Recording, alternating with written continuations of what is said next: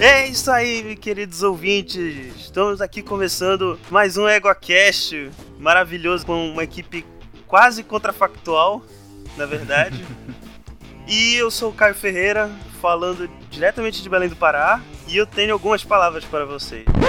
I tried so hard and got so far, but in the end it doesn't even matter. Tá, né? Fala galera, aqui é Marcelo Vitorino de São Paulo e 4, 8, 15, 16, 23 e 42. Open the hatch. Olá, ouvintes, aqui é o Tarek Fernandes de Goiânia e eu amo o Damon Lindelof. E rapaz, o pessoal voltou a amar ele agora, né? Ah, cara, eu sempre amei. E nem é pelo recente trabalho dele. E eu sou o Daniel Gasparinho Gaspa de São Paulo. E se antes eu tinha dúvida, agora eu tenho certeza. O Brasil contratou os roteiristas de Lost. Sacanagem. Então, ouvintes, é... apesar de quase todas as aberturas estarem relacionadas com Lost, não será só sobre Lost esse nosso episódio. Na verdade, será sobre séries boas com finais ruins. Ou será que os finais são ruins mesmo? Veremos daqui a pouco. Vamos, vamos? Vamos. Você está ouvindo o EguaCast. Égua! Então, meus consagrados ouvintes, como vocês já ouviram na, na, abertura, eh, nós vamos falar de séries boas com finais ruins. Vamos falar de quatro séries aqui. E para começo de conversa, antes da gente começar a esculachar todas as séries, eu gostaria de comentar um pouco o que cada participante achou da série, né? Falar porque a gente considera a série boa. Vale adiantar também duas coisas. Primeiro que, como a gente vai falar de final de série, é óbvio que vai ter spoiler de todas essas séries. E segundo, que se for uma série ruim, não entra, porque ela já é ruim desde sempre, então não entra no tema. Então a gente vai começar com uma série que parece uma unanimidade na internet quando se fala de final ruim. E essa série seria Dexter. Gaspas, poderias dar uma pequena sinopse? Dexter é um, foi um menino, né, que ele teve assim uma, uma infância meio traumática, né, um evento traumático na sua infância, e ele cresce sendo criado por um policial que faz ele acreditar que ele pode usar os poderes dele de assassino para o bem, né? poderes de assassinos. Ok, parece bem sucinto. Então bora começar com a opinião da mesa, né? Vou começar comigo, que ela é bem sucinta, e é eu não vi a série. Ah, boa. Boa opinião. Estamos no mesmo time, Caio. Opa, aí já, já temos dois membros desfalcados para conversar da série, então vamos para o Tarek, que deve fazer jus à sua fama de série maníaco e deve ter visto a série. Tarek, o que você achou de Dexter? Sim, eu vi Dexter, eu acompanhei Dexter. Dexter é interessante porque, como na, na sinopse aí do, do Gasparini, ele, ele tem um trauma, né? E aí ele, ele é um psicopata, então ele tem que dar vazão a, essa, esse ímpeto de matar. O que o pai dele faz é criar um código. Um código que ele encaixa as pessoas dentro desse código, à medida de, de que elas se encaixam, ele pode ou não matá-las, né? É um, foi uma maneira do pai dele dar vazão a esse instinto assassino e ao mesmo tempo meio que não matar inocentes, entre aspas, né? Tem muitas aspas aqui. E aí, ele é um psicopata. Nas primeiras temporadas, a gente acompanha ele que é uma pessoa disfuncional de certo modo na sociedade, porque ele é um psicopata, tentando ser funcional. Então ele cria todo um arcabouço de técnicas e de jeitos para lidar bem com o seu dia a dia. Ele é até exagerado. Ele, eu lembro do, dos primeiros episódios que ele chega com rosquinha para todo mundo e aí fala com a super desenvoltura com todo mundo e tal. Só que a gente sabe que ele não é assim, sabe? Que ele não se importa com aquilo que ele está fazendo. E esse é o mote da série. Por isso eu, go eu gostei muito da série, porque a série mostra muito bem isso. E aí cada temporada geralmente tem um grande vilão, né? Que ele tem, ele vai enfrentar em algum momento. Que geralmente é outro serial killer também. E ao longo dos episódios, os episódios são meio procedurais também, mais ou menos procedural, e tem um grande vilão. Bom, eu adorei a série no começo, eu fiquei, eu fiquei fascinado. Inclusive, eu fui até atrás dos livros, porque realmente eu gostei muito. Eu li acho que uns cinco, os livros do Jeff Lindsay, né?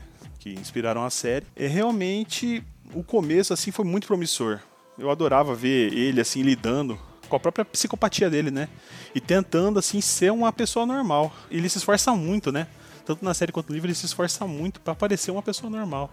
Achei é, bem e, legal. E é interessante, né? Desde o início mostra como ele mata, né? E aí ele cria todo um cenário e tudo mais para que ele ele faz parte da polícia, né? Então ele sabe o que é que vão investigar e tudo mais. Ele faz análise forense de padrão de dispersão de sangue dentro da polícia de Miami. E ele tem toda uma técnica, né? De, de envelopar o lugar inteiro com, com plástico. Ele tem um jogo de facas que ele usa específico só para isso e um lugar secreto para guardar elas. Ele usa sempre a mesma camisa, inclusive eu sempre quis ter aquela camisa. Passa Holopack, né, que é, que é aquele plástico filme local todo e tudo mais. Enfim, a série é muito boa, as interações que ele tem são bem interessantes porque nas primeiras temporadas condiz muito com o que a série nos apresenta. Ele é um psicopata, ele não se importa com as relações pessoais, mas ele precisa tê-las, até para seguir o código do pai dele, que foi quem resgatou ele, por assim dizer, né? Do trauma que ele teve em relação à mãe dele lá quando ele era pequenininho. Então, ele tem uma irmã, e aí mostra a relação dele com a irmã, que ele, ele tem um cuidado com ela, mas não é um amor profundo, até porque ele é um psicopata. Mas ele tem um cuidado profundo com ela e tudo mais. Então, as primeiras temporadas faz muito sentido com quem a série nos apresenta. Só para não dizer que eu não conheço nada da série, eu sei, eu sabia duas coisas, que ele tinha uma irmã e que acho que parte da polêmica que vem depois da série vem do relacionamento dele com a irmã. Eu sei do, do, do meme, né? Que surgiu o Surprise, motherfucker, e vem da série do Dexter. Que é de um cara, eu acho que é um policial que fica na cola dele porque desconfia dele, não é? É um policial negro que fazia parte da, do, do, grupo de investigação. Se eu não me engano, ele chega a morrer na terceira temporada, no finalzinho da temporada. E ele fica atrás do Dexter por um bom tempo mesmo. Ele, inclusive, ele chega a um dos locais, se eu não me engano, onde o Dexter chegou a matar alguém, uma coisa assim. E se eu não me engano, ele morre, entre muitas aspas, um vazamento de gás que explode e ele mata ele. Eu posso estar enganado, mas faz muito tempo que eu vi, então não, eu acho que o Dexter chega a prender ele num Isso. lugar, né? E essa parte achei bem interessante porque gera um, um conflito nele, porque, é, o, como o Tarek falou, ele tem um código e ele fica citando esse código toda hora, né? Harris Code. E ele toda hora ele fica, ele fica relembrando esse código e ele fica assim, numa encruzilhada moral se acaba matando o policial que descobriu quem ele é de verdade e se ele fizesse isso, ele ia acabar rompendo o código do, do, pai dele, né? Então é um dilema moral bem, bem forte aí na série. Surprise, motherfucker! Dexter tinha uma vantagem que tinha um material de base já, já bem estabelecido, né? Então é dif diferente de outras séries em que o, o, roteiro é feito à medida que ele vai sendo escrito, ou às vezes ele é escrito já num formato de roteiro, né? Mas uh, Dexter tinha um material de base. Precisava ser roteirizado ainda, né? Mas ele tinha um material de base. E então isso beneficiou, assim como beneficiou Game of Thrones, né? Game of Thrones enquanto a gente vai falar Sim. mais para frente, mas enquanto tinha um material de base para roteirizar, ele funcionou. Por que que na opinião de vocês ela começou a desandar? O que, que aconteceu entre a quarta temporada e a quinta temporada, como vocês disseram assim que quando começou a desandar? O que que mudou? O que que é, por que, que ela vinha num crescente e de repente ela começou a desandar, na opinião de vocês? Ao meu ver, a, a, até a quarta temporada, Dexter vem sendo coerente com o personagem. E isso era o melhor todo o contexto dele era muito coerente com quem ele é e com quem a série nos vendeu que ele é, com quem, o que a série nos apresentou. Então, ao longo dessas quatro temporadas, a série vinha mostrando o que, o que fez o Dexter ser o Dexter. Então, entende que eles construíram o Dexter e construíram bem. Foram mostrando os traumas dele quando criança, o que que fez é assim, o Harris Code, né, que é o código do pai dele e tudo mais, e as relações interpessoais dele, ele tem uma namorada nas primeiras temporadas, a Rita, se eu não me engano, é esse o nome. E faz muito sentido ela com ele, porque ela também tem sérios problemas psicológicos, e aí não por uma psicopatia, mas por traumas que ela também teve, que ela passou em relacionamentos anteriores e tudo mais. Então você pega duas pessoas que são disfuncionais tentando ter uma funcionalidade dentro da sociedade interagindo entre si. E faz muito sentido. Para mim, é, a série começa a cair a partir da, da quinta temporada porque ela começa a deixar isso de lado ela começa a colocar um Dexter que é diferente. Então ela construiu um Dexter até a quarta temporada e a partir daí ela vem mostrando um Dexter que é diferente. Porque ele vem interagindo de maneira diferente. Eles colocam a namorada dele, que também é psicopata, que fica uma interação estranha. O personagem que eles construíram até então, eles quase que desconstroem até o fim, ao meu ver. E claramente ficou enfiando vilão ali pra ficar revivendo a série e que para mim já deveria ter acabado em algum momento. Afinal, todo final de temporada era quase. Quase o Dexter foi pego, era agora. Aí não, não, porque aconteceu isso, aquilo, aquilo outro. Que tudo bem, até certo ponto funcionou. Depois disso, as desculpas começaram a ficar cada vez mais esfarrapadas e a relação dele com as pessoas ficou diferente do que a série nos apresentava que ele era. Eu acho que o que pega a partir da quinta temporada é que ele começa assim, entre muitas aspas, ser meio que curado da psicopatia, porque ele começa assim a apresentar alguns sentimentos. Eu acho que, se eu não estou enganado, a parte da namorada dele e também a interação com a irmã dele muda muito.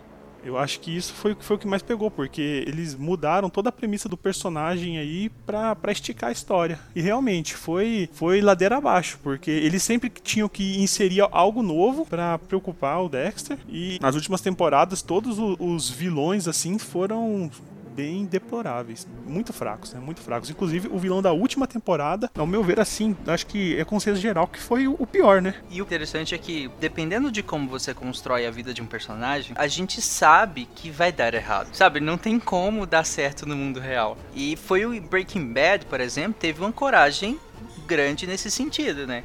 Eles assumiram a vertente que o personagem principal entrou. Eles assumiram o, o caos que o Walter estava se metendo e não havia outro final que não aquele. Pra mim, Dexter também é assim. E eles nem tiveram essa coragem com Dexter, porque. então faltou coragem de manter a série mais curta também? Não, total, né? Não só mais curta, mas se fosse para levar até o final, levava até as últimas consequências, né? É, sendo bem claro, o Dexter tinha que morrer no final pelo menos pelo que a série vinha mostrando, sabe, faz sentido ele morrer no final. Até porque eu realmente, eu não sei se eu ia querer ver ele lidando com as consequências do, daquele monte de corpo dele que ele jogava no mar, sabe? A não ser que construíssem bem, mas as últimas temporadas vinha sendo tão mal construída. E eu, quando ele morreu no final da, da última temporada, eu falei, bom, pelo menos ele morreu. Só que não. Puta, cara, isso aí foi uma decepção, porque, que, cara, você fala, poxa, olha, é, o cara, apesar de, de tudo, né? A gente vê ele, essa parte que eu falei da sentimento, a gente vê ele sofrendo bastante por causa da morte da, da irmã no final, né? Foi uma das mortes mais bestas que eu já vi né? na TV. E ele vai pra tempestade navegando com o corpo da irmã e fala, pô, esse aí é o fim, fim do cara, né? O fim, um fim digno. Aí, aí no final dá um corte e mostra ele, tipo, sei lá, na Argentina, como lenhador. e, e você fica, quê?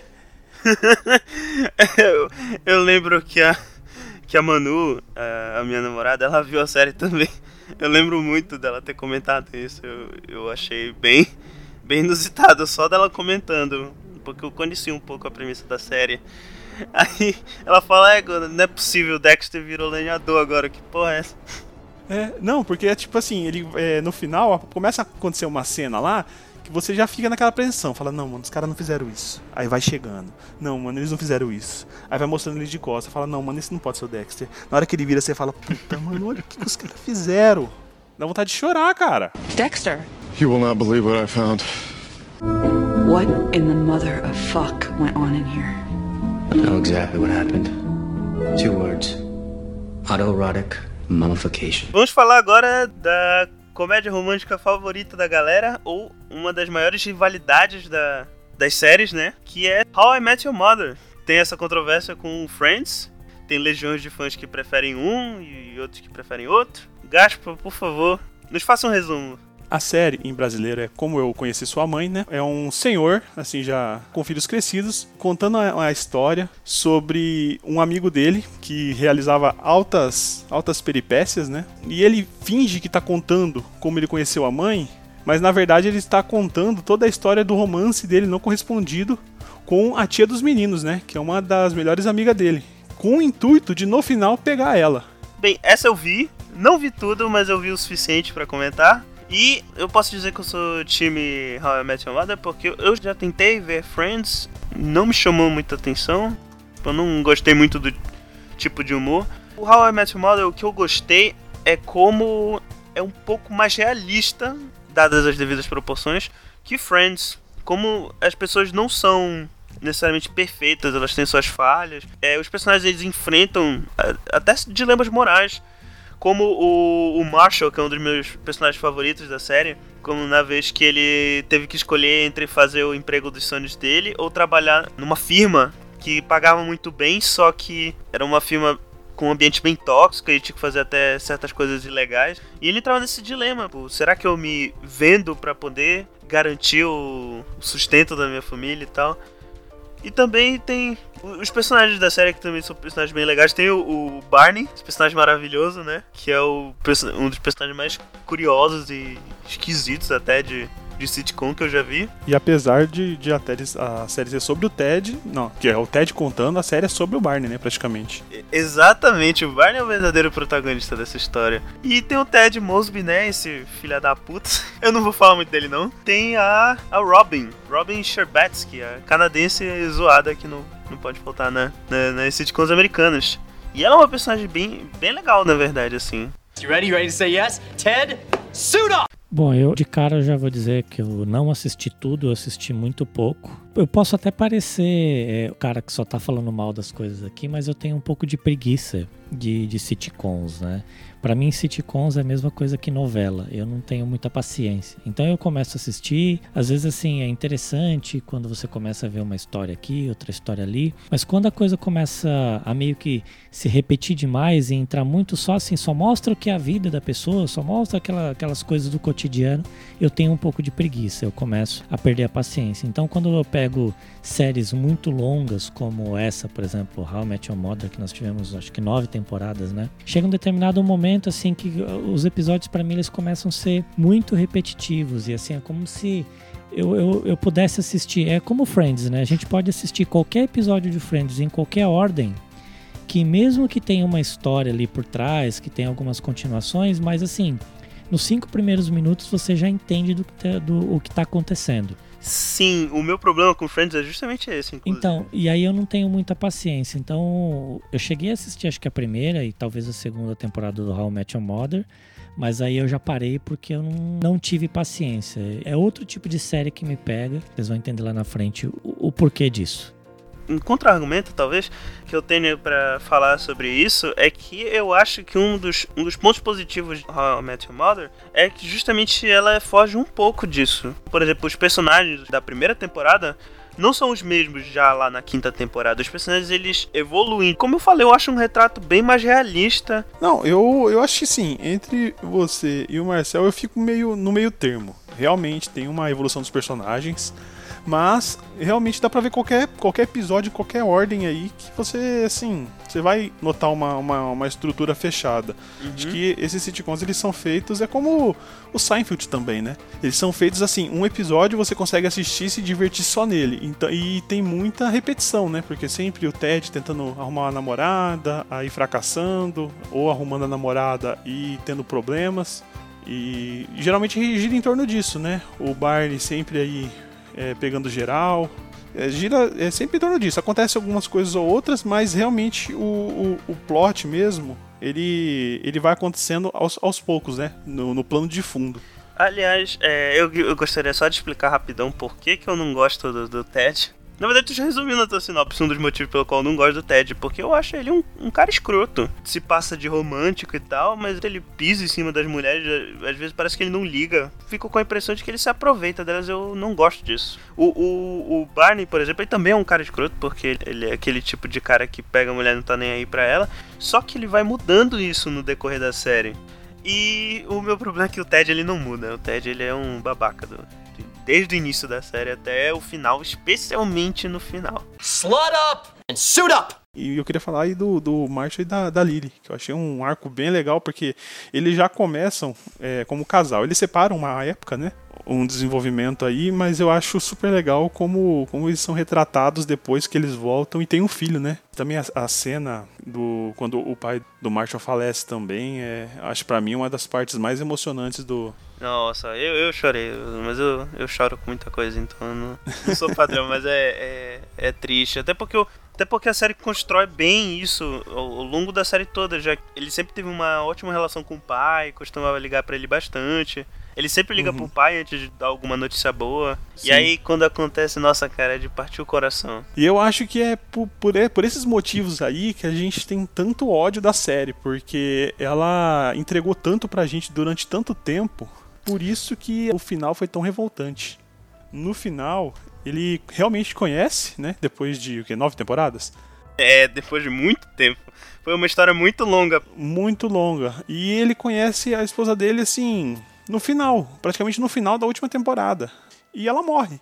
E no final, o Ted conta essa história e os filhos dele falam: Ah, então você contou essa Você não queria contar a história da, da mamãe pra gente, você queria contar a história de como você gosta tanto assim da tia Robin. Então vai lá atrás dela. Aí ele pega e repete o que aconteceu no primeiro episódio, que ele pega um trombone azul e vai atrás dela, assim desfazendo aí toda a expectativa que a gente tinha com a mãe, né? Eles tentam fazer essa rima visual pra tentar parecer como se fosse algo romântico, mas não, ele só tá sendo um puta de um filho da puta que tá querendo passar um, um chaveco pros filhos dele só pra querer justificar pegar a, a, a tia do- dos meninos. E não é tia, é, é tia de amigo, né? Não é tia de, de sangue. É, tia de consideração, né, que a gente chama. Fica esse negócio de, ah, era só chaveco pra poder justificar, vai lá pegar a tia Robin, e aí, puta que pariu, cara, que babaquice. Vamos pra outra série que, notavelmente, é, decepcionou muita gente, inclusive um dos participantes aqui, que é a é Lost, que foi considerado por muitos uma das melhores séries de todos os tempos. Inclusive é uma das minhas séries favoritas, apesar do final, que eu nem acho tão ruim assim. Mas antes de chegarmos nesse assunto, é, Gaspar, nos dê um resumo. Lost é sobre um grupo de sobreviventes, né? Sobreviventes de um desastre de avião que se encontram perdidos numa ilha cheia de mistérios que eles não sabem o que, que está acontecendo e você também não vai saber. Além disso, existe uma teoria muito mainstream que todos estavam mortos. Inclusive, quando chega no final, você desejaria estar morto a assistir essa série. Ai, ai. Meu primeiro comentário é: todos não estavam mortos. Mas beleza, vamos lá. Vamos falar primeiro o motivo da gente considerar a série boa, né? Quem quer começar aí falando? Bom, pessoal, Lost foi um- um- uma coisa muito louca que aconteceu lá na- em 2004, né? Então, uma, uma das curiosidades né, sobre a série é que o primeiro episódio, que foi ao ar no dia 22 de setembro de 2004, ele foi um dos episódios mais caros né, na história das séries já então lançadas naquele momento, né? Com nomes como Lindelof e o, e o J.J. Abrams, né? Que faziam parte aí da, né, dos roteiristas e diretores da série. E, e teve um negócio muito louco que aconteceu, porque logo nos primeiros episódios, assim, conquistou uma, uma legião de fãs. Eu lembro, eu acompanhei, é, só por curiosidade, né? 2004, eu tô falando aí, eu tinha 26 anos já. Então, é, eu acompanhei a série desde então, já era adulto, já trabalhava e, e os episódios não chegavam no mesmo momento aqui. E a loucura era tanta que a gente baixava, a gente criou um grupo de amigos que a gente baixava os episódios na madrugada para assistir no dia seguinte no trabalho. A gente reservava sala de reunião no trabalho, a gente baixava a legenda na, na manhã e na hora do almoço a gente pedia comida e assistia na- numa sala de reunião com projetor. Então era, foi uma loucura. E o mais legal que aconteceu naquela época foi toda a extensão, toda a discussão estendida que aconteceu em relação à série. Então, sites que foram criados de discussão, todas as teorias que tinham por trás, o que, que existia por trás daqueles números eh, misteriosos, né? O 4, 8, 15, 16, 23, 42, que tinha dentro das escotilhas que eles acharam no final da primeira temporada. Criou-se uma mitologia muito grande. Então, isso foi muito legal nessa série. Eu acho que até então não tinha conquistado uma legião de fãs tão grande, né? Eu não me lembro de nenhuma outra série como foi Lost no começo. E eu acho que foi com Lost que começou a questão dos ARGs e de teorias na internet mesmo. Algo que eu acho que é até bem comum hoje em dia. Tem um negócio muito bacana, assim, eu lembro que quando é, a primeira temporada foi, foi longa, né? Foram 25 episódios. E aí, quando acabou a primeira temporada e a gente ficou naquela expectativa para começar a segunda temporada, então era um negócio, assim, aquele baita movimento. Então todo mundo resolveu se juntar de novo. Vamos assistir o primeiro episódio todo mundo junto. Vamos trazer todas as teorias que a gente discutiu aí desde a primeira temporada para a segunda temporada. Aí veio a segunda temporada e foi também muito louco. E aí quando começou a aparecer, é, né, desvendar algumas coisas, né, que putz, porque era muita coisa assim sem explicação, né, a, aquela névoa negra, o que tinha dentro da escotilha, esses aqueles números, é, números misteriosos, etc, tal, e também tinha o- os outros, né, os, the, os the others, né, e, e aí quando começou a segunda temporada, a gente, algumas coisas já começaram a a ser explicadas, a gente falou assim, bom, então tá legal, né? Porque assim, tem muita coisa de mistério, e muita, algumas coisas sendo explicadas, mas estão guardando as coisas mais para frente também. Então foi outro movimento bacana que, que aconteceu lá na segunda, eu diria na terceira temporada também, né? Que aconteceu lá entre final de 2006 começo de 2007. Então, até aí tava tudo bacana. Lost é, é interessante porque eu vou falar a minha visão de Lost, obviamente, né, gente? Eu assisti Lost também lá quando eu era adolescente, eu era de criança para adolescente, né? Assistia Lost lá de madrugada e pegava as legendas também depois pela internet e tudo mais e discutia isso em alguns lugares e depois locando os DVDs que iam saindo depois de algum tempo. E aí, depois de muitos anos, eu fui assistir uma série chamada The Leftovers, que é uma série também do Damon Lindelof, que é a minha série preferida de todas. Eu já vi muita série na vida e, e é a minha série preferida. Eu amo muito porque pra mim é uma série perfeita. E eu até hoje eu nunca vi uma série perfeita, séries muito boas, exceto The Leftovers, que pra mim é perfeita. E é uma série do Lindelof. Ano passado, é, ano passado 2019, né? No final de 2018, eu falei, vou rever Lost. A minha namorada, a Amanda, ela não tinha visto, então eu falei, ah, vou aproveitar a oportunidade, né? E aí, vamos rever Lost. A gente demorou um ano revendo Lost. Foi 2019 inteiro revendo Lost. Porque, ah, por falta de tempo e tudo mais, rotina corrida e tal. Então, e eu não, eu não, não assisto série, tipo, almo- almoçando ou fazendo al- alguma outra coisa. Eu, pra eu assistir, eu tenho que sentar e bloquear tudo e assistir. E, cara, pra mim teve um impacto ainda maior, porque o Damon, que é um dos produtores né, e ro- roteiristas da série, pra mim ele usou Lost como uma experimentação de muita coisa, que ele aperfeiçoou lá em The Leftovers, que lá ficou perfeito. Em Lost eu percebo que ele experimentou muita coisa, experimentou muito das temáticas, essa coisa do isso é sobrenatural, isso é científico, mas peraí, até que ponto o científico vai? E além disso, a gente chama de sobrenatural? Ou não? Ou é só alguma coisa que tá além que a gente ainda vai chegar? É- É religioso, não é? é tem, sabe, o Damon ele brinca muito com isso em Lost e ele consolida isso lá em The Leftovers. Então, pra mim, Lost tem uma importância muito grande. Eu gosto muito de Lost, eu revi, como eu disse, eu revi o ano passado, então pra mim tá fresco de novo. Eu gosto pra caramba. Eu entendo as críticas, principalmente do meio pra frente. Eu entendo que, que foram enfiando cada vez mais coisa e várias, várias, várias ficaram sem explicação no final da- de toda a série. Mas mesmo assim, é, eu acho que o caminho que foi da primeira temporada até a última, pra mim era muito, muito, muito, muito, muito mais importante do que qualquer final que fosse. E ainda assim eu gostei do final. Ainda assim eu achei interessante sim o final. Eu achei que Lost sofreu muita injustiça, principalmente, acho que uma da- das frases que a gente mais ouve de Lost é essa: Ah, mas tava todo mundo morto. A gente, na hora que for falar do final, a gente explica melhor, mas não tava. E, e eu não entendi por que, que todo mundo achou que tava todo mundo morto. Porque eles, eles brincam com isso ao longo da, da, da série, eles começam a brincar com isso, acho que se eu não me engano, no final da segunda temporada.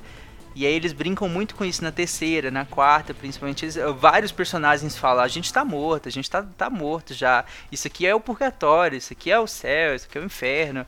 É, no final, inclusive, um personagem bate o pé e fala que sim, isso é o inferno e tal. E eu acho que talvez por isso as pessoas acharam que durante toda a série estavam todos mortos, né? E teve o Stephen King, né, também, que falou que se ele, se ele desse um final pra série ia ser de que tava todo mundo morto. então eu acho que Lost sofreu também muito por conta disso. Lost mudou a história das séries, né? O Marcel falou disso. Lost mudou completamente como as pessoas consomem séries.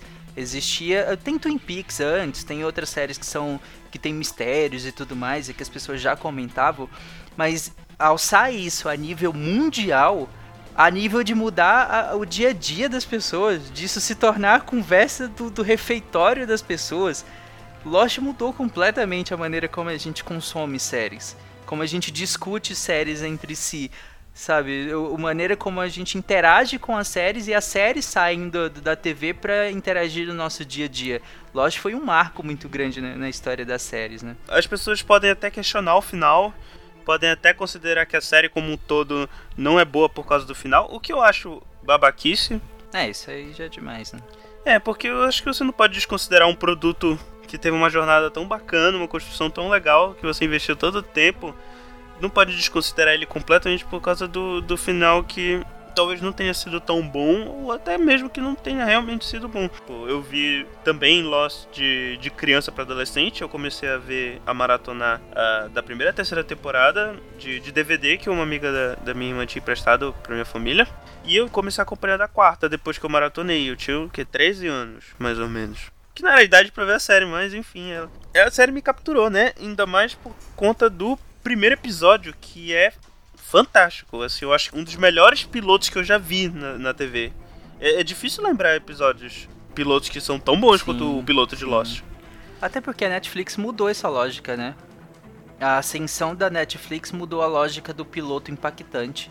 E eu sei que tem um tempo muito grande entre Lost e a Netflix se alçar como sistema de streaming hegemônico, mas eu, eu considero que até pouco antes da Netflix, pilotos ainda tinham que ser muito impactantes. E Lost é o talvez o piloto mais impactante das séries, né? Inclusive um dos mais caros, né, Marcel? Acho que ou o mais sim, caro. Sim, é, é, o mais caro até então, né? E, assim, até aí, é, o impacto que o primeiro episódio, o episódio piloto teve foi, é, foi assim absurdo, foi animal. E eu acho que foi aí que conquistou todo mundo. E como, como eu estava comentando lá atrás, acho que até a terceira temporada estava tudo bem. Todo, tudo fazia é, sentido dentro da falta de sentido que, que o, no, o próprio nome né, diz, tem os trocadilhos né, de que estava todo mundo lost né, no que estava fazendo. Então, até aí estava tava fazendo muito sentido. O meu problema da quarta temporada para frente e eu vou explicar o porquê que eu tenho um problema, que são muitas coisas, né? Eu quero que vocês, queridos ouvintes, entendam, né? Porque vocês não me odeiem quando eu falo mal de Lost, é porque a série ela teve uma importância tão grande no mundo das séries, tal, que teve impacto em todas as outras que vieram depois, que o meu ódio, ele ele tem exatamente por conta dessa importância. Previously on Lost. Eu posso falar um problema que eu tenho com Lost muito grande? Pode. Antes a gente ainda não, não foi pro fim, mas é porque esse problema que eu tenho com Lost é ao longo de toda a série. A cuidade de tratar problemas médicos em Lost é muito ruim. é sério. Gente do céu, eu reassisti o ano passado. Caraca, tem muito erro médico em Lost, gente. Vocês não têm noção da quantidade de erro conceitual é, dentro da medicina que tem em Lost. E eu ficava rindo das coisas que eles inventavam lá. É, é bizarro isso. Eu acho que a gente não, não, não, teria que esperar muito também numa série como Lost, até porque se a gente parar pra ver mesmo séries médicas, a gente. Já passa raiva, né? E eu que tenho pouquíssimo conhecimento na, na área médica, né? Eu já falo, olha só, eu acho que isso não é bem assim. We're gonna have to take the boy. I'm not giving you anybody. Os roteiristas começam a se perder nesse momento, porque tem muita coisa que aconteceu nas, nas três temporadas anteriores. Eles tentaram encaixar de alguma forma na, na, quarta, na quinta e na sexta, e eu achei que ficou muito corrido, muita coisa assim que simplesmente cagaram pra gente. E aí é onde começa o meu problema, porque assim, os caras criaram um negócio tão bonito, tão bacana nas três primeiras temporadas, toda essa mudança, todo esse impacto que Lost teve que a gente já conversou, legião de fãs, gente criando fóruns de discussão, args acontecendo na internet para descobrir o que que era iniciativa Dharma, o que que para desvendar os vídeos, etc, etc. Aí vem os putos desses roteiristas, desses diretores e joga na nossa cara e fala assim: joga um saco de bosta, um saco de merda na nossa cara e fala assim: olha, sabe aquilo tudo que vocês passaram 3, 4 anos discutindo? Tá aqui, seu bando de, de, de otário, tá aqui o que a gente, o que a gente entrega para vocês. Um monte de merda a partir da quarta temporada. E lá na sexta, né, todo mundo tava esperando um final que pelo menos assim revelasse é, todos os, os mistérios né, que tiveram, muita gente simplesmente falou assim: sabe aquilo que vocês passaram seis anos discutindo? Não vou explicar. E viva com isso. Entendeu? Então, tipo, eu, o que eu acho que foi uma falta de respeito com os fãs. Por isso que eu tenho tanto ódio por Lost. Porque tudo aquilo que eles conquistaram muito bem, toda essa mística, toda essa mitologia que eles criaram muito bem nas primeiras temporadas, eles simplesmente cagaram pra gente e jogaram um monte de merda na nossa cara nas três últimas temporadas. Eu entendo o ódio, porque realmente eu não discuti tanto, Marcel, quanto você. A sua experiência acompanhando foi bem mais profunda que a minha. Porque apesar de eu acompanhar um pouco a série, não, não foi ao longo do que ela ia sendo publicada e nem eu acompanhava com tantos amigos. Aliás, pouquíssimas, eu lembro pouquíssimas pessoas do meu convívio assistiam Lost. Eu, a gente nem conversava sobre isso, até porque não acompanhei tão certinho assim, né? Quanto, quanto você. Então eu entendo que a interação foi bem diferente, né? A interação que eu tive com a série, que você teve, ela fez parte, né, do seu dia a dia, do, do dia a dia com seus amigos e tudo mais série foi criando caminhos. Então, desde a primeira temporada, a gente vai seguindo por caminhos que vão dando encruzilhadas, vão vai seguindo caminhos diferentes, mitologias vão se acrescentando, várias mitologias vão se acrescentando, algumas vão sendo explicadas, outras nem tanto. E, e nessa junção de caminhos, em vez de nos levar a algo necessariamente, meio que fica um labirinto, porque o caminho muitas vezes se fechava em si, o caminho às vezes não dava em nada o caminho às vezes dava num lugar que você ficava assim, mas peraí, aquele outro que era para ter dado aqui não, não, não tá batendo. Então tiveram muitas inconsistências mesmo, principalmente a partir da quarta temporada. E ao final, Cara, quando chegou na quinta temporada, a quinta temporada eu, eu gosto dela. Eu realmente gosto dela. Eu tava comprando ainda muita coisa que tava ali. Porque eu sabia que eu, que eu já tava no meio do labirinto. Eu já tava no, no meio do caos ali, mas a quinta, para mim, eu ainda consigo curti-la. Eu ainda consigo gostar muito dela. A sexta temporada, ela, ela expõe, eu acho que todos os problemas que vinham se acumulando desde a quarta. A sexta eu acho que expõe tudo isso, porque fica muito na cara que precisava de um fechamento e que esse fechamento não ia vir de alguma pelo menos não como a gente queria. Inclusive, a, o início da sexta temporada é até meio chatinho. A quarta temporada ainda a gente estava pensando na época, ah, tá bom, é, teve greve dos roteiristas, vamos, vamos passar um pano para esses caras, vamos dar um desconto, tal, não sei o quê. A partir da quinta, a gente, a gente assistiu meio que de birra. Falou assim, pô, a gente não passou quatro, cinco, seis anos assistindo essa merda. Agora eu quero ver o fim. Agora eu vou até o fim, só de birra, entendeu? Então a gente foi de birra. Porque a sexta temporada, do jeito que começou, eu falei assim: não, não é possível. Não é possível, gente. Não é possível. Olha o Gaspa aí, igualzinho. Não é possível que os caras estão falando isso e não estão me chamando de otário na minha cara. Então, assim, essa era a sensação que a gente tinha, entende? É, a sexta é complicada, cara. Ela começa bem chata, inclusive, porque você não tá entendendo as timelines, o que que exatamente tá acontecendo ali. Tem o Said sem vida. então ela, ela realmente, até um, um, pedaço, ela tá bem chata. Depois ela vai se desenrolando um pouco mais, fica um pouco mais interessante. Mas, obviamente, a sexta é a pior temporada para mim. Só que eu falo que eu não dei o tanto final, porque eu, primeiro eu queria que acabasse logo. bom motivo. Já não tava lá essas coisas.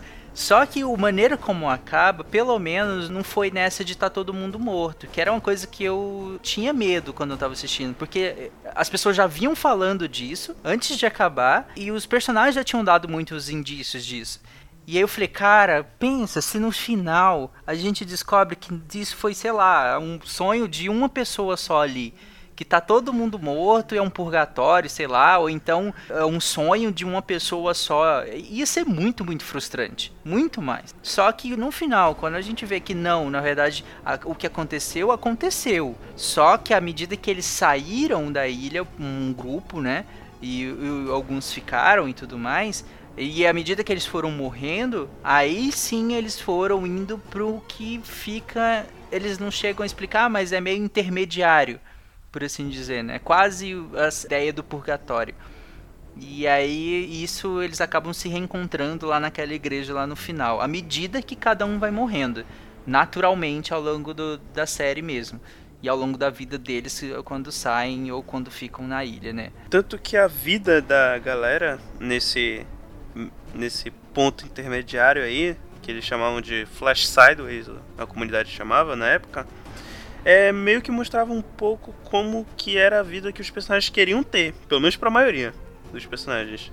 Mas isso tinha outros personagens que não estavam muito bem e isso gerou, inclusive, alguns, algumas perguntas no final, falando, poxa, se era a vida que a galera queria ter, porque o personagem tal tava meio fodido, sabe? E além do mais, eles ficam um pouco de decepção nisso, até relacionado com o que o Marcel falou, porque eles deixam entender no primeiro episódio da sexta que quando eles, no final da quinta temporada, eles usam a bomba atômica no pulso eletromagnético lá, para tentar reverter a situação, eles deixam entender que aquilo criou uma realidade paralela.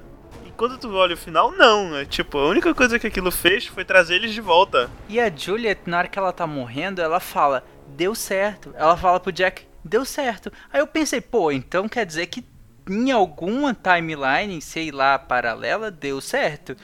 E depois a gente descobre que não, que não deu certo. Não, não deu certo de jeito nenhum. Aí eu fico por que, que a Juliet falou isso, sabe? Naquele momento parecia que ela tinha tido uma certa iluminação do que, que aconteceu, né? Porque depois da explosão meio que eles parecem naquele outro tempo com as consequências da própria explosão, né? Por isso que alguns estão vivos, outros estão mortos, né? Mas eu sei por quê. Eu sei por que, que ela falou isso. É muito simples. Porque eles não sabiam o que eles estavam fazendo. Então qualquer coisa que eles fizessem, eles falassem, podia ser qualquer coisa, porque no fim das contas ninguém explicou nada, entendeu? É, falar que algumas coisas explicaram é, meio jogando, assim, por exemplo, o que, que era o Adão e Eva. É, mas o episódio lá do. Esse episódio que é focado no, no Jacob, no irmão dele, eu acho bacana. É, galera, eu lembro que na, internet chamavam ele de Esaú. Mas é só Homem de Preto, ele não tem nome na série. O meu maior problema com, com a sexta temporada foi, foi o, o, desespero, assim. Porque a um determinado ponto você consegue ver quantos. Eles divulgam quantos episódios vão ter, né?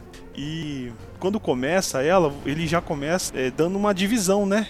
Passando duas histórias assim em paralelo. E conforme vão passando os episódios e não vão explicando nada, você vai entrando naquele desespero e naquela pira. Fala, caramba, tem muita coisa para explicar e os caras estão gastando tempo aí com essa historinha aí de lado que não tá agregando nada.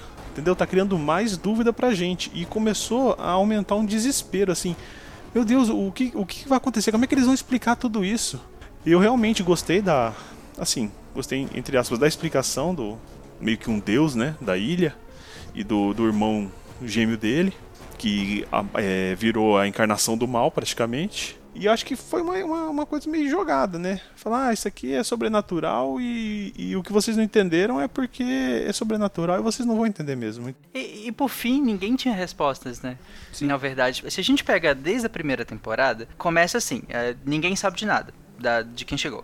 Aí a gente acha que as respostas estão com os outros. E aí depois a gente. Não, peraí, não estão. Talvez esteja com o Ben. As respostas estão com o Ben. Aí depois a gente descobre que não, as respostas não estão com o Ben. Pode, talvez estejam com o Jacob. É com E. Ah, então beleza. É com na, na verdade, desculpa. Antes disso a gente acha que as respostas estão com o Desmond com o Richard também. Então, a gente acha talvez primeiro que tá com o Desmond, depois com o Ben, depois com o Richard, que a gente que ele meio que passa desapercebido no início e depois a gente descobre que ele tem ele tá ali ele é atemporal ali, né? E aí a gente talvez pense que as respostas estão com ele. Depois a gente descobre que ele também não sabe, que ele tá perdido tanto quanto a gente. É o que menos sabia, inclusive. pois é, a gente talvez pense que as respostas estão com o Jacob. E depois a gente descobre que também não estão com o Jacob, que talvez estejam com o irmão dele, que também não tem as respostas também. Então, acho que o frustra porque ninguém tem as respostas. É que o que aconteceu foi que todo mundo saiu passando aí o Yakut do poder pra galera. E ninguém sabia, só sabe, tipo, toma essa porra e cuida disso aqui. Inclusive, aquilo é muito louco, né? Porque começa com um ritualzinho, a primeira vez, entre aspas, tem todo um ritual, uma coisa ali. Aí a segunda já é marromeno. Da vez do Jack, é uma água qualquer. Toma, bebe isso aqui. Nada a ver. Marcelo nem tá rindo. Não, cara, eu, eu, só, eu, só, eu só lembro do tempo que eu perdi assistindo essa porcaria. Só isso. Aí eu fico mais chateado ainda. Então, gente, assim, o final realmente foi uma porcaria, foi uma merda. Da quarta temporada em diante foi uma grande barriga, né? E, e claramente o pessoal, para mim, né, na, minha, na minha é, humilde opinião fecal, é, foi uma grande merda, uma grande porcaria, uma grande barriga e só foi feita para ganhar dinheiro, para justificar né, o salário de todo mundo ali, porque todo mundo virou um monte de ator também que começou a, a, ganhar muito dinheiro, a despontar naquela época. Então, para mim, a única explicação de ter segurado por seis temporadas foi essa. Né? Se, se, os roteiristas, né, os diretores tivessem o um mínimo de respeito pelos fãs, eles tinham explicado as coisas é, toda essa mitologia que foi, que foi criada né, nas três primeiras temporadas, eles tinham explicado. Claro, uma coisa ou outra ficar sem explicação, tudo bem. Agora, 90% das coisas ficarem sem explicação e ninguém ter resposta para nada, isso eu achei que foi demais. Então, para mim, as três últimas temporadas foi uma grande barriga, o final foi uma merda gigantesca, jogaram um saco de bosta num ventilador gigante e, e espirrou na cara de todos os fãs. Então, para mim, esse é o resumo dessa série. Bom, gente, é, deixa eu tecer uma teoria que eu acho que ninguém nunca falou. Eita. O. É. o cara que interpreta o Jacob é o Mark Pellegrino. Isso. Certo? O ator. E ele também faz o Lucifer na série do Supernatural. Então, se Olha você aí. vê que o cara é o Lucifer, quem tá no purgatório realmente é a gente. I'm going after my son, and nobody is going to stop me, okay? Okay, that is my right. That is a father's right. Walt! Walt! Walt! Don't you ever say his name again, ever! Então, agora para falar da última série, todo mundo já passando pela a, a expiação, né? Vamos falar dessa série que ano passado deu o que falar, despertou sentimentos há muito escondidos em muitas pessoas, incluindo esse nosso convidado. Vamos falar de Game of Thrones. Então, Gaspar, por favor, faça um resumo rápido aí.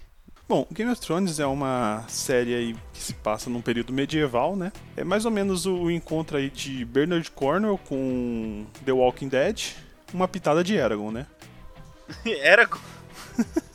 Sim. Então tá, ah, tá, então tá bom. E é, é um plot aí que eles ficam se preparando aí para um inverno que vai demorar aí praticamente a, a série inteira para chegar e quando ele chegar ele vai passar rapidamente. Então eu acho que se foi se prepararam muito à toa e compraram muita roupa de frio aí que tiveram que guardar nos guarda-roupas. Compraram roupa de frio pro frio de Curitiba, né?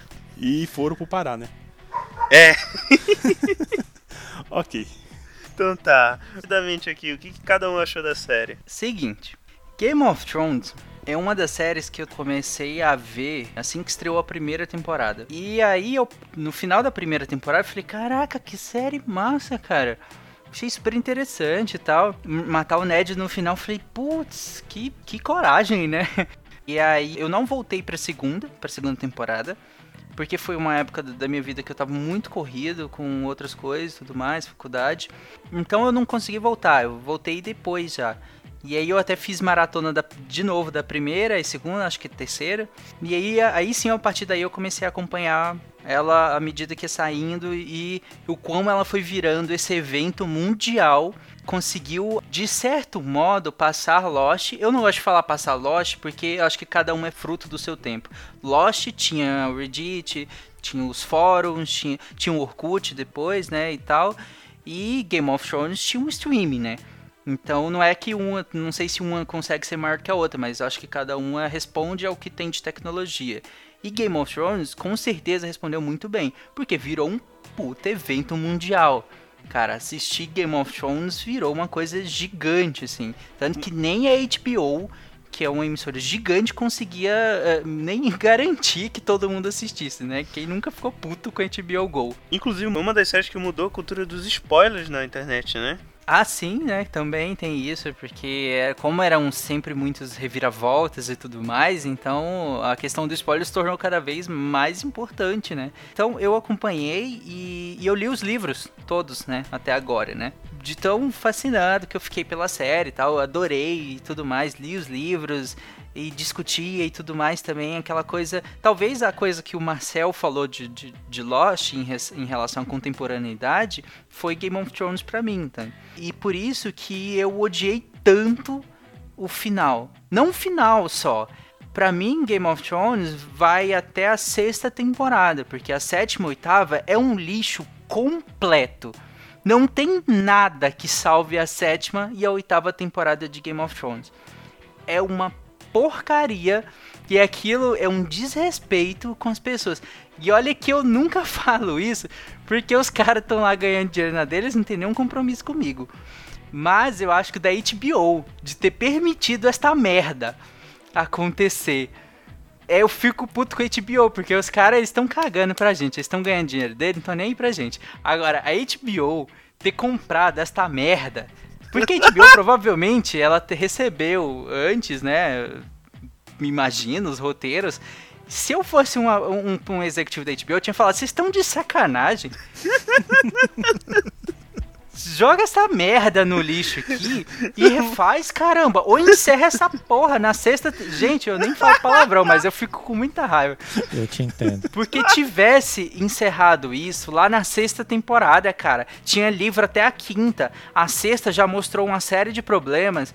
Mas a sexta tem um, a, uma das batalhas que eu mais gosto, que é a Batalha dos Bastardos, Isso. que é uma, uma produção impressionante, é linda. É foda, cara, é foda. Só que ela já mostra uma série de problemas. Se a gente pegar narrativamente, ela já tá cheia de problemas a sexta temporada. Então, quando eles viram que chegou o final da sexta temporada com uma grande batalha, que marcou a temporada, mas com uma deficiência grande já de roteiro, de narrativa e tudo mais, que encerrasse sabe, que viesse para uma próxima, então renovado, do tipo, a gente fez merda, porque a gente não tem material base, vamos sentar com o, o Martin, vamos conversar com ele para que a gente volte numa próxima temporada com tudo, sabe, como se tivesse um puta material base.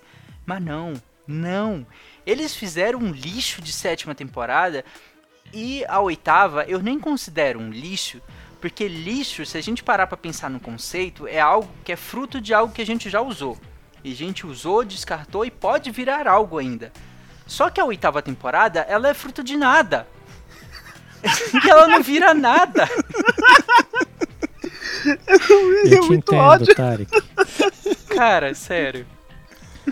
Mas ó, olha, olha só, olha só o, o, que, o que Lost fez por mim, Game of Thrones fez por você. Tá? Então eu compartilho do seu ódio. E tanto tanto compartilho que eu comecei a assistir Game of Thrones, assisti a primeira temporada, foi sensacional, achei animal e no final já mataram né, um dos, dos, dos personagens principais, falei assim, caraca, uhum. a mesma sensação, né, que, que eu tive lá no, quando, no Lost, né, caralho, né, e fiquei naquela pegada pra segunda. Aí eu pensei, cara, eu acho que eu vou ser ludibriado, assim como eu fui no Lost. E eu desisti. Eu falei, não, não vou perder meu tempo. Eu tava batizado. Não vou perder meu tempo. Vou, não vou assistir esse negócio porque eu tenho certeza, depois da oitava temporada, eu vou ter o mesmo treco que eu tive né, com, com, a série anterior. Então eu parei na primeira, assisti a primeira, Marcel parei, visionário. não vou assistir. É. E aí, quando teve a última temporada, que todo mundo falou mal do lixo que foi, das últimas duas, né, do lixo que foi, falei, ainda bem que eu não perdi meu tempo, porque senão era mais uma pra conta e eu não sei se eu ia saber lidar com essa frustração. What do we say to the God of Death? Not today. Cara, eu lembro ao final da sexta temporada eu pensar, deu. Já não funciona direito. Pra próxima temporada, eu já vou com expectativa baixíssima, já achando que a série tinha que acabar. Eu fui pra sétima assim, cara, tinha que acabar. Chega, não funcionou mais a sexta. Não tem material base. Aí eu assisti, quando eu comecei a assistir a sétima temporada, eu falei, tá vendo o lixo que tá? Só confirmou o que eu já tava pensando. E aí no início eu falei assim, tá bom, mas vamos assistir? Tem dragão, tem fogo, tem tem guerra, Tem zumbi. tem zumbi. Você assistiu a última temporada de Birra, não foi, Tarek? Cara, né, eu assisti a última temporada pra rir. Só que foi pior do que eu imaginava. Porque quando eu terminei a sétima temporada, eu falei, vou ver a oitava. Simplesmente porque eu já perdi anos nesta merda. Então eu vou ver a oitava. E também porque eu quero rir. Eu vou rir, eu juro que eu vou rir. Eu não vou me preocupar, eu não vou julgar a série. Eu sei que ela tá numa merda, eu sei que ela já foi pro lixo, acabou pra mim a série. Eu, eu, eu juro, eu falei nessas palavras. Eu falei, acabou a série pra mim. Eu vou acompanhar os livros, que pra mim é o Game of Thrones de verdade. que Pra mim são as crônicas de Gelo e Fogo de verdade. A série vai ser um passatempo. Vai ser um passatempo em que eu vou ver dragão queimando gente e guerra. E sangue. E é isso. E, e vai ser só isso. Só que o impressionante é que a oitava temporada realmente me surpreendeu. Nem isso eu consegui curtir direito, velho. É muito, mas é muito ruim. Ah, então eu vou botar aqui na mão do fogo de dragão e vou defender um pouquinho alguns conceitos da temporada. Vixe. Olha, eu, eu acho mesmo que a série ela pecou em muitos pontos, não vou, não vou mentir, a- a- e caiu bastante de qualidade na sétima e na oitava. Eu consigo gostar mais da oitava do que da sétima, porque a oitava me apresentou conceitos que eu gostei bastante assim dos conceitos. Tá brincando, né? Não, não tô brincando. Por exemplo, o final da, da Daenerys, eu gostei. Eu gostei bastante. O problema que eu acho é que, como o Tarek tá falando que já devia ter acabado, eu acho que o problema é o contrário. Poderia ter ficado melhor se tivesse mais temporadas e se fosse um planejamento melhor.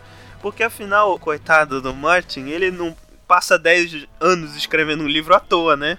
Porque ele cria um negócio tão complexo e tão cheio de efeito borboleta e o caralho, que simplesmente os caras resolveram tacar o foda-se pra isso na série e ficou meio que desleixado. Isso é claro, assim, a partir da sétima temporada. Na sexta já fica é, meio evidente que não tem esse apoio porque eles já criaram meio que uma história nova ali. E eu acho a sexta muito boa, eu acho até. O Tarek vai me bater, eu acho a sexta uma das melhores temporadas da série. Tem alguns dos melhores episódios da série. Tem o episódio da Batalha dos Bastardos, que é sensacional. Mas o último episódio da série é muito bom também. Tem um dos melhores minutos iniciais de um episódio que eu já vi numa, na série, que é quando prepara o julgamento da, da Cersei pelo fé militante. E aí termina com ela não indo no julgamento, o pessoal descobrindo que tem alguma coisa errada e explode o septo com fogo vivo. E é uma delícia de ver, cara. E a música do episódio é, é foda. Inclusive, uma coisa que salva as, as duas últimas temporadas é a música. Naquele Não, não episódio. salva nada. salva sim, salva sim. Mas eu concordo contigo. A música toca no episódio 3, que é, que é do Night King. A música é sensacional. A- as cenas são uma merda, mas a música é sensacional. Eu, não, mas, coitado, um dos meus personagens favoritos da série, Theon Greyjoy, tem um final, melhor final, um dos melhores finais que tiveram na série. Ah, sério, tu tá de sacanagem, né? Porque o Theon sobrevive. Não, ó, olha a trajetória do Theon.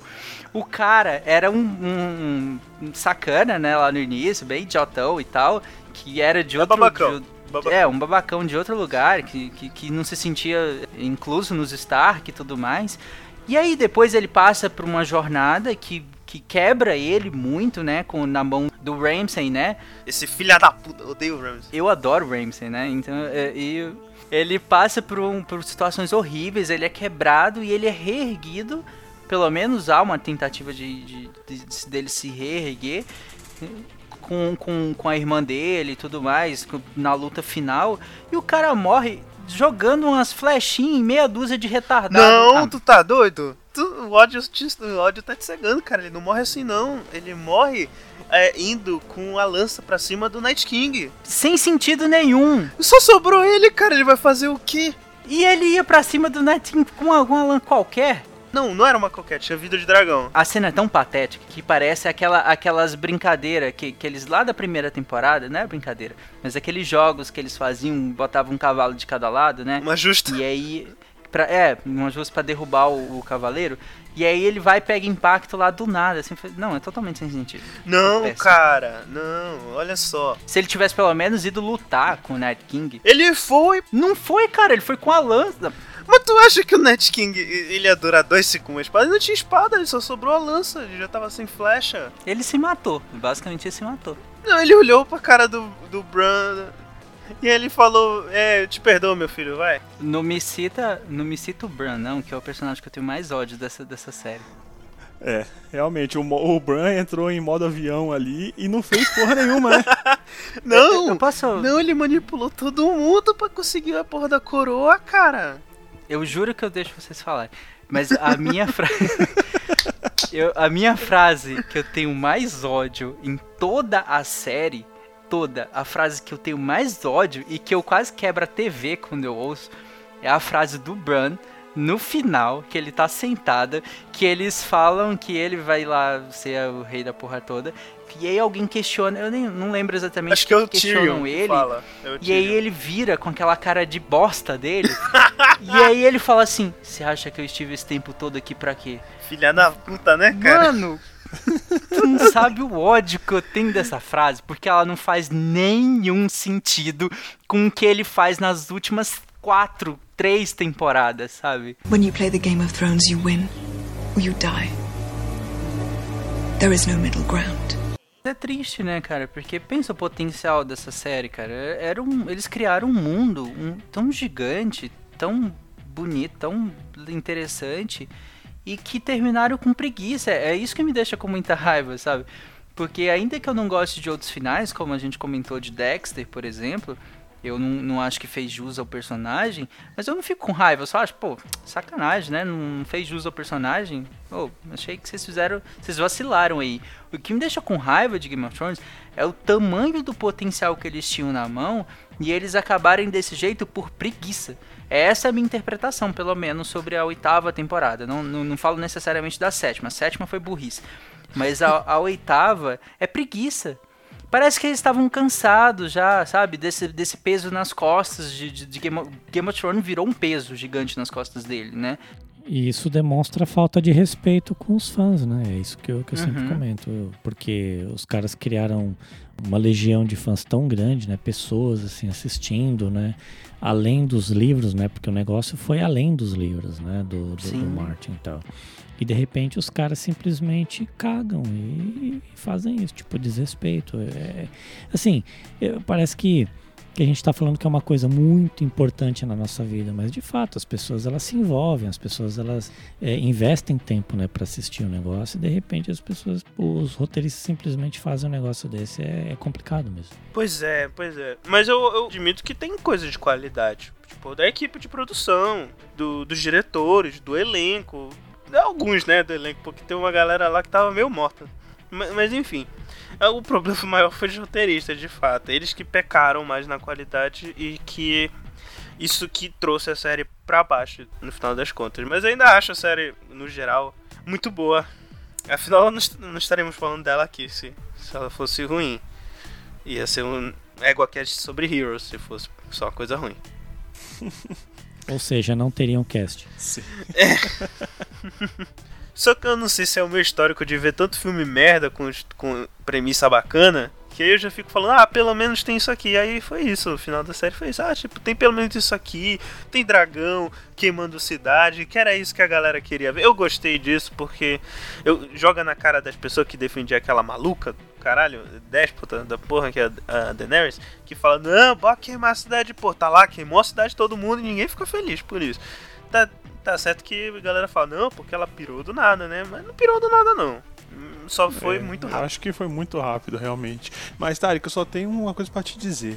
Se você tá nervoso assim, imagina quem teve filho nessa época que chamou a filha de Diana. é, da, é é? Dayanara, Daenerys. Da- Diane. Canize, na verdade, que é o é. termo que mais usavam. Imagina a cara dessa pessoa no final. Né?